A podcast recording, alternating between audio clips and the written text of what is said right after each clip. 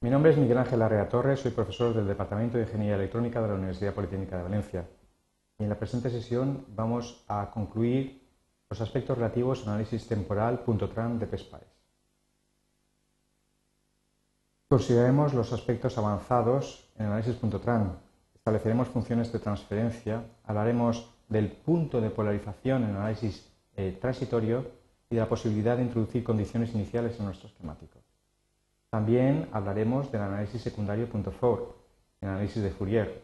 Hablaremos de su propósito y de cómo se configura el perfil de simulación .4.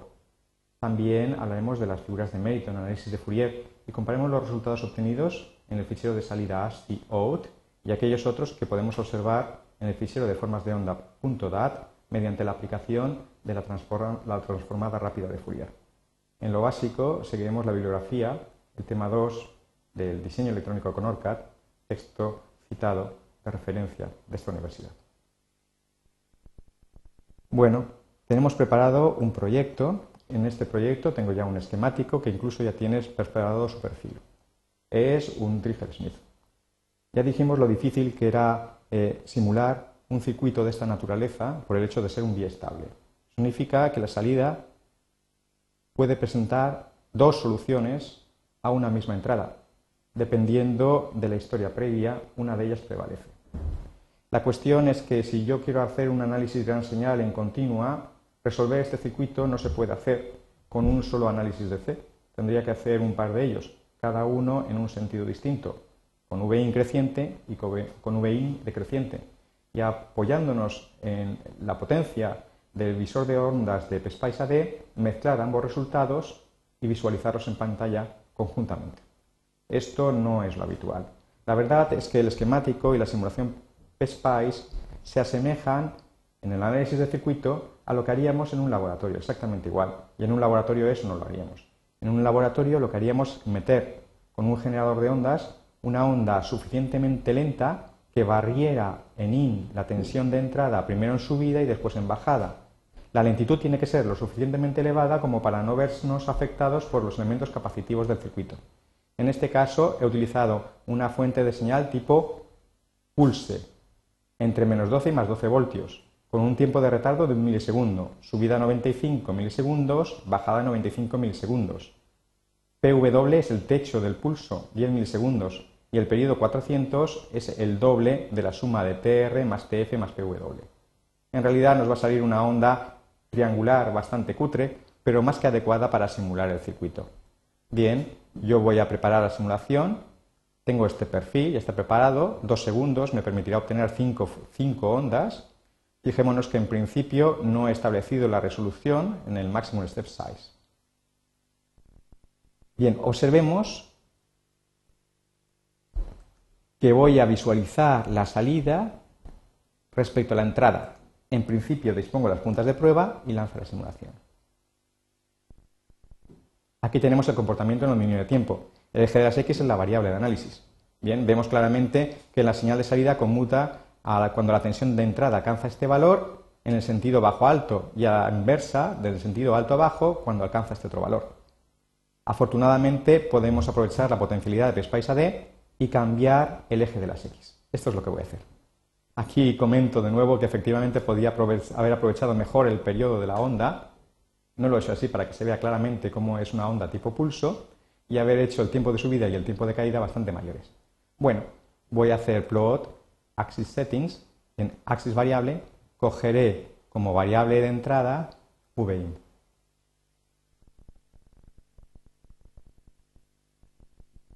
Y así observo el comportamiento de un trigger Smith. Vemos en turquesa la tensión de entrada, en amarillo la tensión de salida y se ve claramente dónde se produce la transición. Aquí a nivel bajo a alto, aquí en este recorrido de nivel alto a nivel bajo. El, circuito, el Smith no es el único circuito interesante para analizar en transitorio. El circuito más problemático, sin lugar a dudas, en el análisis transitorio es el oscilador. Yo ya tengo preparado aquí uno de ellos. Voy a hacer activo su perfil y aquí lo tenemos. Bien, los osciladores, por definición, son difíciles de analizar, porque careciendo de estímulos no tenemos referencia, de cómo eh, realizar el análisis de la señal de salida. En realidad, eh, desconociendo en principio el funcionamiento del circuito, eh, la señal de salida, que se supone que va a ser periódica, tendrá un periodo desconocido. En consecuencia, el análisis tiene que hacerse lo suficientemente largo. Además, el maximum step size debe ser lo suficientemente bajo para que no se nos escape una posible solución. Porque si un circuito, hemos dicho, no es dinámico, por el mecanismo de relajación, el periodo de análisis puede hacerse tan grande que no observemos una simulación. En definitiva, es lo más complicado. Aquí tengo el perfil de simulación que he adoptado. Voy a dar 2,4 segundos, lo cual es un análisis considerable en el tiempo. Y fijémonos que no he optado por activar esta opción, Skip the Initial Transient Bias Point Calculation. Vamos a ver cuál va a ser el resultado de no haberlo hecho. Si yo coloco las puntas de prueba y lanzo la simulación, aborta y no será la primera vez que ocurre. Voy a cerrar, voy a intentar lanzarla de nuevo, a veces así se salva.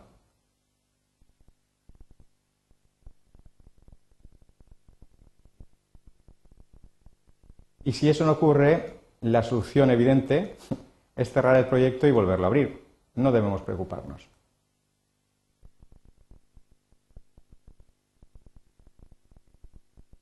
Efectivamente, la solución se ha producido y si no vemos las puntas de prueba es porque su esquemático no está abierto. Aquí vemos el resultado. Tenemos el punto de polarización y la forma de onda demuestra que oscila. Observemos que inicialmente la tensión de salida parece estabilizada en torno a este punto. Solo mucho más tarde empieza a oscilar. ¿Cuál es la razón de todo esto? Es evidente. Aquí lo tenemos. Se ven las tensiones correspondientes al punto de polarización, y quiero poner comillas, en análisis transitorio.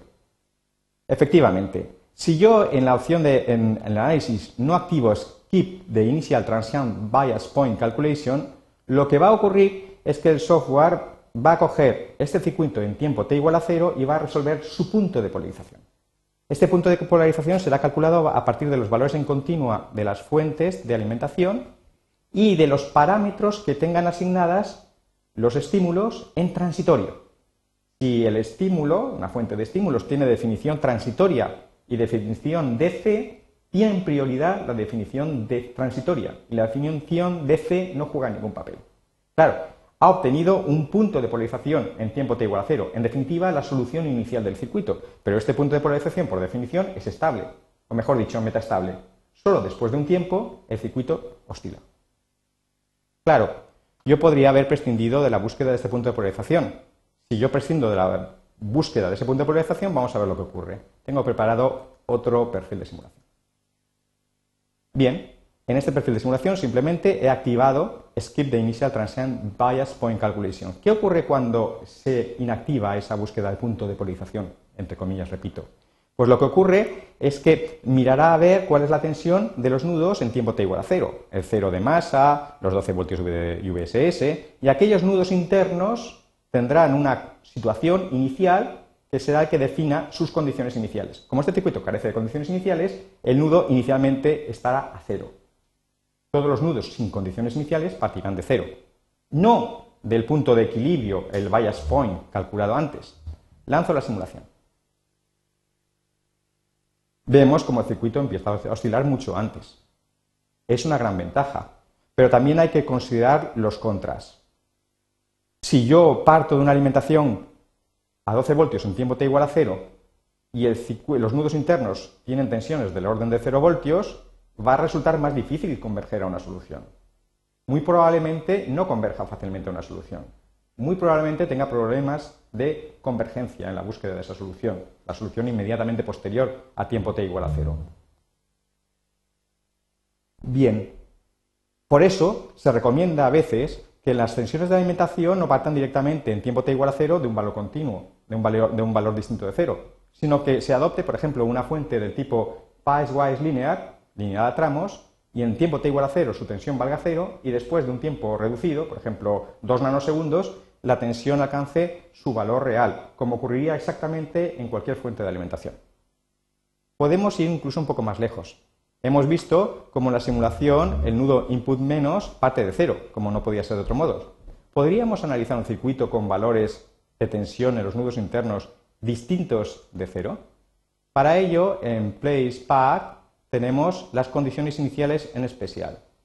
En especial, las condiciones iniciales son los simbolitos IC1 e IC2, que te dan la posibilidad de dar en tiempo t igual a cero el valor de la tensión en el nudo. Voy a poner uno de ellos. Mucho cuidado aquí, porque esto es texto y el valor real de la condición inicial está aquí. Le voy a poner 4,8 voltios.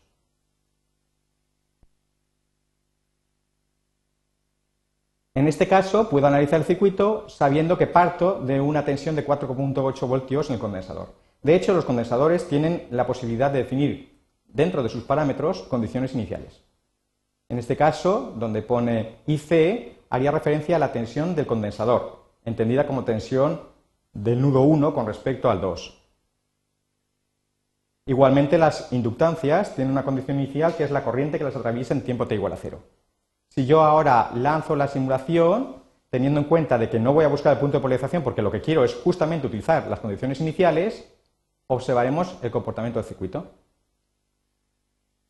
Y vemos que efectivamente hemos partido de una tensión inicial de 4.8 voltios. Bien, voy a analizar este circuito que me parece de extremo interés porque lo voy a emplear después para hacer su análisis de Fourier. Me interesa sobre todo trace, eh, evaluate measurement, calcular su periodo. Entonces, análogo operators, voy a coger, esto lo hago para poder disponer aquí la barra, me voy a measurements y cojo el cálculo de la frecuencia correspondiente a esta señal. Para ello voy a poner aquí 1 partido entre paréntesis el periodo medido en la tensión de salida dentro de un rango. Voy a coger eh, la tensión de salida como traza a evaluar, V out, y el análisis lo voy a hacer entre 1.8 milisegundos, perdón, segundos, aquí son segundos, y 2. Y vemos que el periodo de la señal son 10.1 4 más o menos hercios, medido en esta zona. Se puede comprobar que el denominador, el periodo, son del orden de 98 milisegundos.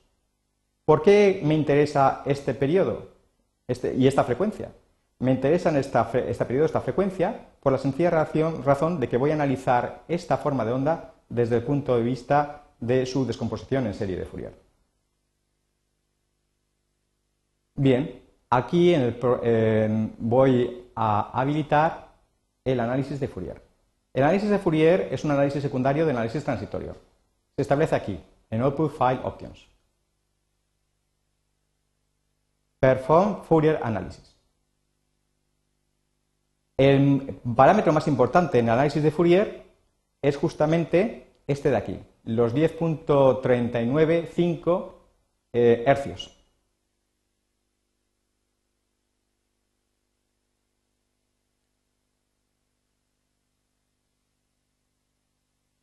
Voy a hacer un análisis de Fourier con 10 armónicos y voy a definir como análisis de estudio la variable vout. Bueno, me he lanzado yo aquí a calcular eh, el análisis de Fourier y no he explicado en qué consiste el análisis de Fourier. Bueno, el análisis de Fourier es un análisis secundario en análisis.tran. Eh, lo que se hace es que sobre el último periodo de la simulación de la señal seleccionada, se va a realizar la, descomposición en serie de Fourier de la onda, suponiendo que esta onda sería periódica e infinita. Coger el último periodo de la señal tiene como finalidad prescindir del transitorio de la simulación.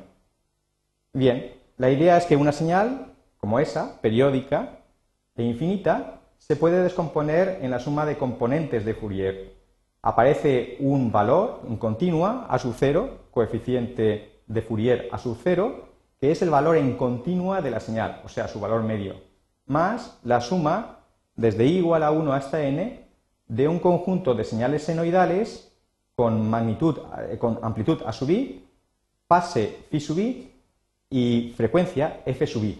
La más importante es aquella en que i vale igual a 1. En e, esa, señal senoidal recibe el nombre de fundamental, ¿vale? Y su frecuencia f sub 1, frecuencia central o fundamental, coincide con la frecuencia de la señal a analizar. En este caso, los 10.395 hercios que hemos analizado. Después vienen los armónicos superiores, desde i igual a 2 hasta n, donde la frecuencia fiésima del armónico i es i veces la frecuencia central o fundamental.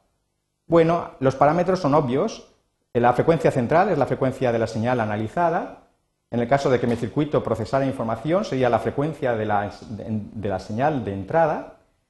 El número de armónicos es el número total de armónicos incluyendo la fundamental, por tanto tenemos la fundamental y nueve armónicos. La variable separada por espacio, pueden ser varias, definiría la variable a analizar y aquí, en print steep, se podría fijar la resolución numérica, pero menos, del análisis de Fourier.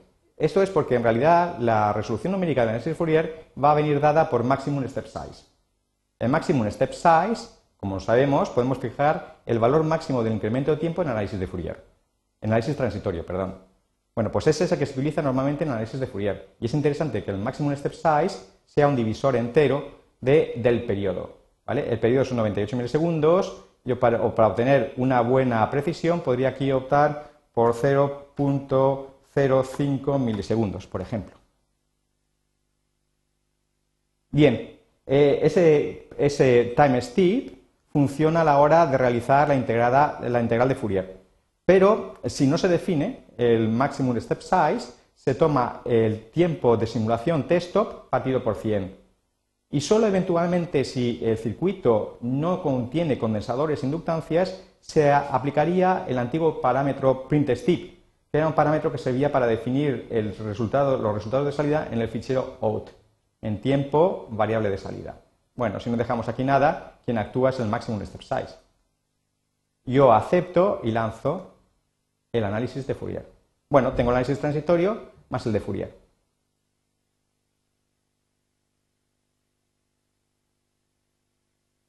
El análisis de Fourier tiene salida únicamente en el fichero de out. Por tanto, cogemos View, Output File, y aquí podemos ver el resultado del análisis de Fourier al final de todo.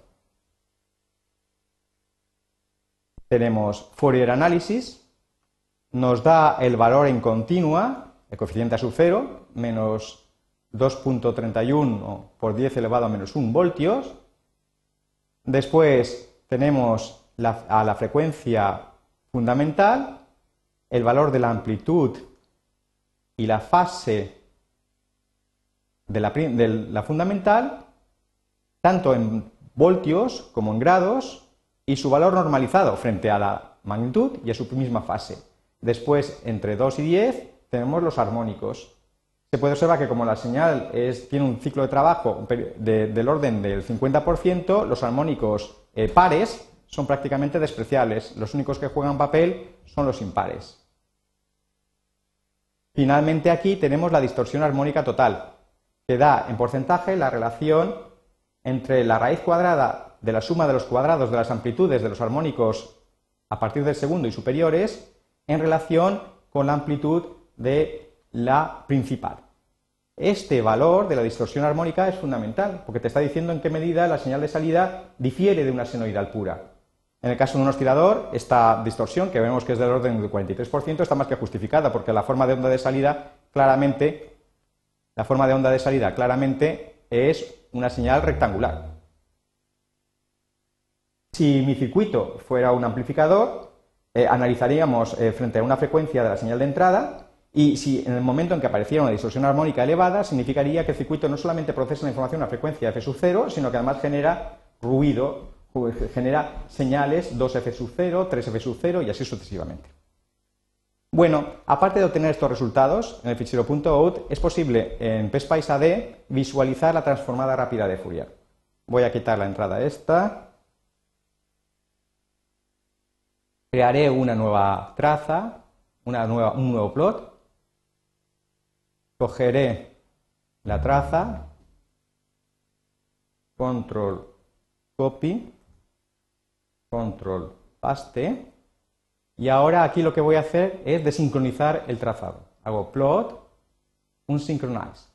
Eso me permite independizar la traza inferior y superior, porque ahora, mediante trace Fourier o dándole a esta teclita, obtengo la descomposición mediante la transformada rápida de Fourier de esta forma de onda. Bueno, es necesario jugar con los ejes, aquí no se ve nada. En Axis Setting voy a coger el eje de las X y voy a analizar solamente hasta 100 hercios. Puesto que la señal, la fundamental son 10 hercios, multiplico por 10, obtendré los 10 primeros armónicos, más o menos. Y aquí se ven efectivamente los resultados. Mediante el cursor yo puedo comprobar efectivamente que los valores obtenidos para la fundamental y para el resto de los armónicos son similares, pero no idénticos a los que obtendríamos en el fichero out. La razón es muy sencilla. La transformada rápida de Fourier es primero transformada rápida, no es la transformada discreta, y segundo se aplica sobre el conjunto de la forma de onda, no solamente sobre el último periodo de la misma. Por tanto, se ve afectada por el comportamiento en el transitorio del circuito. Y con esto he finalizado lo relativo al análisis de Fourier y la sesión. Muchas gracias.